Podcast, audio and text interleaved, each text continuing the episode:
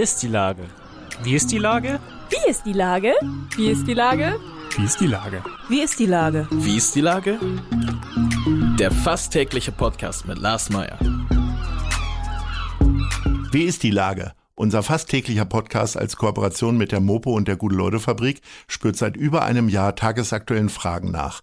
Macher, Musikerin, Models, Mütter und Politiker, genauso wie Schwestern, Schüler, Schlachter, Freiberufler oder Helfer, also prominente Lenker oder unbekannte Denker, kommen knapp 15 Minuten zu Wort. Die Auswahl ist rein subjektiv, aber immer spannend und überraschend. Mein Name ist Lars Meyer und ich rufe fast täglich gute Leute an. Unser Partner, der das diese Woche möglich macht, ist das Discovery Dog. Direkt neben der Elfi erlebst du den Hamburger Hafen aus bisher ungesehenen Perspektiven mittels modernster Virtual Reality Technologien, Projektion und Live-Simulation. Das war Werbung. Herzlichen Dank. Heute befrage ich den Autor von Das ABC der Videospiele, Gregor Katios. Ahoi, Gregor. Ahoi, hoi. So hat man doch früher am Telefon sich begrüßt, oder? Statt Hallo. Äh, ja, so? ich, äh, wir haben leider einen Kollegen, der heißt Kai und dem sage ich natürlich immer Hi Kai.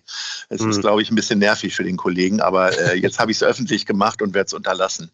Äh, lieber Gregor, du schreibst über Videospiele. Also alleine die Begrifflichkeit bringt mich auf die Frage, bist du ein sehr großer Fan der 80er Jahre? Ich stamme ja quasi aus den 80er Jahren, muss man sagen, obwohl ich bin Baujahr 78, das bedeutet also meine Kindheit. Äh, ja, tatsächlich. Also wenn wir so weit vorgreifen wollen, aber ich bin natürlich als Kind in den 80ern unterwegs gewesen und ähm, was Videospiele angeht, die sind ja auch quasi parallel mit mir groß geworden. Ich hatte einen sehr technikaffinen Onkel und ich habe quasi schon mit vier oder fünf Jahren schon tatsächlich Pac-Man äh, daheim gespielt. Also von da an ging es weiter. Das war jetzt, ich bin äh, äh Jahrgang 70 und war dann schon ein bisschen weiter, aber Pac-Man war, glaube ich, für alle in, der, in dem Bereich die, die Einstiegsdroge, weil es so schlicht und einfach war, aber trotzdem ja irgendwie immer anders, weil die Levels, die wurden ja schon dann auch bunter. Ne? Also das war schon, schon interessant. Und das hat sich immer noch gehalten. Ich bin da ja aus diesen ganzen Dingen komplett raus. Du musst mich mal aufklären. Äh, mhm. äh, spielt man jetzt immer noch Pac-Man oder so ein bisschen wie man alte Vinylscheiben sich anhört? Ach so, äh, es wird bestimmt auch Pac-Man gespielt. Es gibt neue Varianten von Pac-Man, die alles tatsächlich ein bisschen bunter und anders machen. Äh, aber Pac-Man hat ein bisschen den Status als, äh, sagen wir mal, Botschafter oder sowas, der alternde Botschafter der Videospiele, der immer wieder mal rausgekartet wird äh, vom Entwickler äh, vom Spiel, wenn es mal wieder irgendwas zu feiern gibt, 50 Jahre Videospiele oder sowas.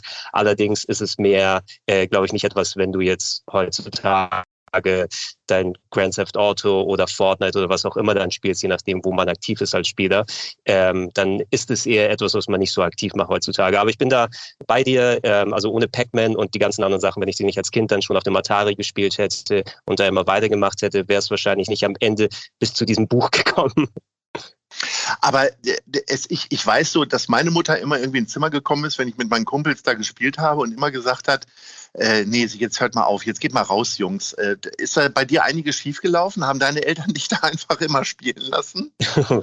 Nö, ich hatte also genug äh, Auswahl sozusagen. Das Schöne ist es ja, du hast ja gesagt, Baujahr 70. Ne? Das bedeutet also, mhm. wenn dann Mitte der 80er wenn es da die Möglichkeit gegeben hätte, gibt es natürlich auch andere Interessensbereiche. Meine Jugend lag eher in den 90ern. Ne? Und da war es ja auch nicht so eine unbekannte Größe, was Video- und Computerspiele angeht. Und ähm, ich bin auch rausgegangen, weiß ich noch, in den 80ern viel mit, äh, was ich, mit den Kumpels damals äh, so Actionfilme nachgespielt, die guten American Ninjas und wie sie alle heißen und Airwolves und so weiter und so fort.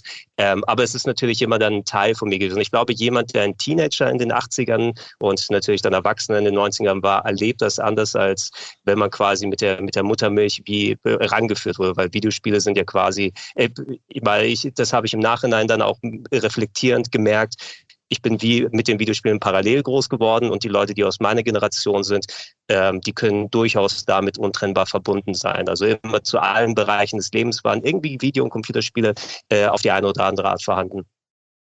Haben sich denn, äh, gibt es Videospiele, die sich so in den letzten 20 Jahren auch in das Heute rübergerettet haben, ohne so oldschool zu wirken, weil die sich einfach immer weiterentwickelt haben?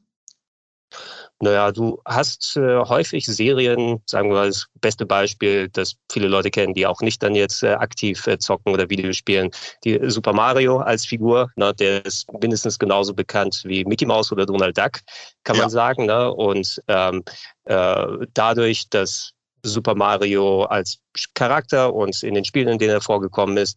Seit Mitte der 80er ist er im Heimbereich aktiv, Anfang der 80er bereits in den Spielhallen und selbst heute noch, wenn ein neues Spiel mit Super Mario rauskommt, kannst du wahrscheinlich, ja gut, in Zeiten von Online-Bestellhändlern wahrscheinlich nicht so sehr, aber früher haben sich schon die Warteschlangen vom Kaufhaus dann rumherum gereiht, um das neue Spiel dann in Empfang zu nehmen. Wie spielst du denn? Also gerade wenn du jetzt so ältere Sachen hast, hast du dann da so, ein, so, eine, so eine Spielbox, wie man sie aus den, aus den Spielotheken her kennt? Oder äh, sitzt du tatsächlich vor einem 300 Zoll Fernseher mit, äh, äh, mit Joystick ohne Kabel, also wireless und so weiter? Mhm. Ist relativ unterschiedlich, da tatsächlich bei mir Videospiele seit langer Zeit äh, auch Beruf sind. Ähm, glücklicherweise das Hobby zum Beruf machen können, unter anderem als ähm, TV-Redakteur, früher bei solchen Fernsehsendungen wie MTV Game One, was vor vielen Jahren noch gelaufen ist, oder gerade auch aktiv als ähm, Moderator und Redakteur bei Rocket Beans TV, dem Internetsender. Ich habe mir über Jahre ähm, viel Hardware angesammelt. Ich habe, glaube ich, ein Dutzend alte als auch neue Geräte, Computer und Konsolen hier, die ich entsprechend auch verbunden habe mit äh, Aufnahmegeräten. Ich kann also irgendein altes Spiel anmachen, über meinen 65 Zoll Fernseher mir dann irgendwelche alte, alten Pixelquatsch aus den 80ern angucken, das aufzeichnen, ins Internet streamen, Videos daraus machen und ähm, habe mir dieses Setup so gemacht, entweder kann ich direkt alte Sachen sofort gucken, ins Internet rausgeben oder auch ganz, ganz neue, moderne Sachen machen. Das ist aber mit den Jahrzehnten entstanden hier, weil das vor allem auch für die Arbeit ist. Bringst du denn dein Finanzamt dazu, dass das alles abgesetzt werden kann? Also die, die werden ja wahrscheinlich bei den ersten Quittungen gedacht haben, du kaufst für deine Kinder irgendwie Sachen ein. Aber es ist ja dein Arbeitszimmer dann sozusagen, ne? Ja, das, was ich für die Arbeit brauche, womit dann ähm, quasi Arbeit gemacht wird, wird dann auch eingereicht. Ne? Und äh, entsprechend äh, dann sagt die Steuerberatung, passt das oder passt das nicht. Aber sag mal, wenn man das Hobby zum Beruf macht, ne, dann fehlt einem ja irgendwann ein Hobby. Was hast du denn jetzt noch für ein Hobby? Ach, das ist natürlich, also wer jetzt Videospiele als Ausgleich oder als Hobby in Anführungsstrichen so nimmt. Ja, für mich habe ich es ja nie so direkt als Hobby gesehen, sondern es war einfach ein Teil äh, des Ganzen. Ähm, wenn ich mal abschalten will, in Anführungsstrichen, ich kann immer noch ein Computer- oder Videospiel anmachen, um quasi ein bisschen Luft in den Kopf zu bekommen. Aber ich äh, bin auch zum Beispiel aktiver Läufer. Ich bin also häufig äh, draußen unterwegs in der Natur, sofern es dann nicht zu schlecht vom Wetter ist und mal eine Runde joggen gehen zum Beispiel. Oder äh, ich mache auch ein bisschen Musik, also so ein bisschen Gitarre spielen, äh, meist so einfach auch, um runterzukommen nach einem anstrengenden Tag, sowas zum Beispiel. Ähm, aber ich würde eben dann nicht sagen, das ist jetzt das Hobby gegenüber dem Beruf, sondern echt, das sind alles Sachen, die mischen sich bei mir einfach. Jetzt sind wir ja auch eine, ein äh, serviceorientiertes Format äh, und es ist ja nun kurz vor Weihnachten. Natürlich sollte dein Buch jetzt auf Nummer eins sein, der Einkaufsliste von allen. Aber äh, wenn, man, wenn man jetzt tatsächlich äh, ein aktuelles Videospiel verschenken sollte, sag mal so zwei, drei Dinge, die man so verschenken könnte. Boah, wenn man was aktuell verschenken möchte, ein bisschen schwierig wird, man, äh, wird es, wenn man jetzt auf das ganz Neueste dann scharf ist. So, also immer das so PlayStation 5, Xbox Series X. Ja, das, das sind die neuen Konsolen. dass es knapp ist auf dem Markt, ne? Also seit, seit, seit letztem Jahr, wo die rausgekommen sind, gibt's immer noch nicht einfach so frei im Handel zu haben. Also wird so ein bisschen kniffliger. Tatsächlich ein guter Tipp ist es, ähm, die äh, Xbox Series S. Das ist das kleine Modell der neuen Xbox von Microsoft. Ähm, das ist tatsächlich durchweg erhältlich, kostet ein bisschen weniger. Ähm, so um die 300 Euro ist natürlich immer noch eine Stange Geld. Allerdings, ähm, was man damit bekommen kann, es gibt diesen schönen Abo-Service äh, namens Xbox Game Pass. Das ist so ein bisschen wie Netflix für Videospiele, kann man sagen. So knapp für 10, ah, 12 Euro. Das ist so eine Flatrate dann sozusagen, dass genau, man alles spielen kann. Genau, wenn du, also nicht alles, alles, aber tatsächlich sehr, sehr viel. Und wenn du dann eine der aktuellen Xboxen dann hast, plus dieses Abo abschließt, also ich denke auch teilweise drüber nach, ich habe auch schon ein Abo, was ein Jahr läuft noch, zum Glück, aber ich kann mir durchaus vorstellen, auch mal Netflix abzubestellen, dann eher den Spieleservice zu benutzen und dann habe ich irgendwie die Wahl zwischen 200, 300 Spielen, die ich dann Monat, äh, abomäßig so zocken kann. Das wäre vielleicht tatsächlich was Interessantes, ähm, was man aktuell machen kann. Und wenn es ein bisschen weniger sein soll, was weiß ich, für 30, 40 Euro, kriegt man da eigentlich vernünftige Videospiele und welche wären das? Ja, also immer vorausgesetzt natürlich, wenn man auf dem Videospiel an sich aus ist, ob man das entsprechende Gerät auch daheim hat. Vielleicht jetzt einfacher, äh, wenn man einen Computer noch hat und dann gibt es ja etliche Download-Stores, wo es dann, ähm, gerade wo wir es machen, gab es ja auch die ganzen Black Friday, Cyber Monday Angebote, mhm. Spiele zum Download oder so. Also Download ist mittlerweile sehr groß, dass man sehr einfach für eine Gebühr die Spiele dann auf die Liste runterladen kann hier. Wenn man in den Laden selber reingeht, da gibt es so ein paar Kleinigkeiten. Also als, als Retro-Game-Fan muss ich sagen, Nintendo hat gerade ein schönes kleines Gerät rausgebracht namens äh, das Legend of Zelda Game Watch. Ähm, Legend of Zelda, eine klassische alte Serie. Mhm jetzt mit einem Gerät, was angelehnt ist an die, äh, vielleicht kennst du das ja auch noch, diese LCD-Spielgeräte, wo ja. du dann äh, ein, äh, ein Spiel hattest mit Flüssigkristall-Display, wo du es unbedingt unter der Lampe spielen musstest, weil du nichts erkannt hast. Ähm, die neuen Geräte, die sind in der gleichen Art gebaut, aber die haben natürlich moderne Displays drin, sodass du ähm, für, ich glaube, es kostet so knapp 55 Euro gerade im Moment äh, und da hast du ein paar dieser Legend of Zelda klassischen Spiele drauf mit einem Display, was immerhin dann jetzt gut funktioniert und in Farbe. Und das wäre etwas, was man, denke ich, als so Standalone jemandem mit Videospielaffinität gut schenken kann.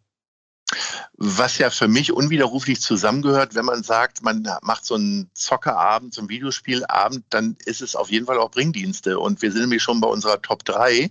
Und ich würde ganz gerne wissen, was sind denn so deine liebsten Bringdienste hier in Hamburg? Fangen wir mal mit Platz 3 an. Bringdienste. Ja, das, das ist natürlich schon eine interessante Frage. Das zeugt auch von dem, dass ich vielleicht dann äh, weniger einkaufen gehe, als ich sollte und dann schnell was bestelle, wenn ich hier beim Spielen bin. ja. ähm, wenn ich darüber nachdenke, also ich bin da recht unterschiedlich unterwegs. Ich bestelle mir tatsächlich keine griechischen Sachen, obwohl ich ähm, griechischer Herkunft bin, gebürtig ja. in Hamburg natürlich mit griechischen Eltern. Aber wenn ähm, man das beste Beispiel, Essen ich, ja zu Hause bekommt, dann bestellt äh, man sich das ja nicht woanders. Ne? Oder? Genau, genau. Wenn ich, wenn ich mal nicht äh, von Muttern bekocht werde, dann ja. ähm, zum Beispiel Platz drei würde ich sagen, da gibt es einen äh, Bringdienst Oishi, heißen die. Ja. Und, äh, die äh, machen japanisches Essen und die bieten tatsächlich so echt ganz leckere äh, Yakisoba-Nudeln an mit Rindfleisch. Die finde ich nicht äh, anderswo bei manchen. Haben wir wieder was gelernt. So, Platz zwei.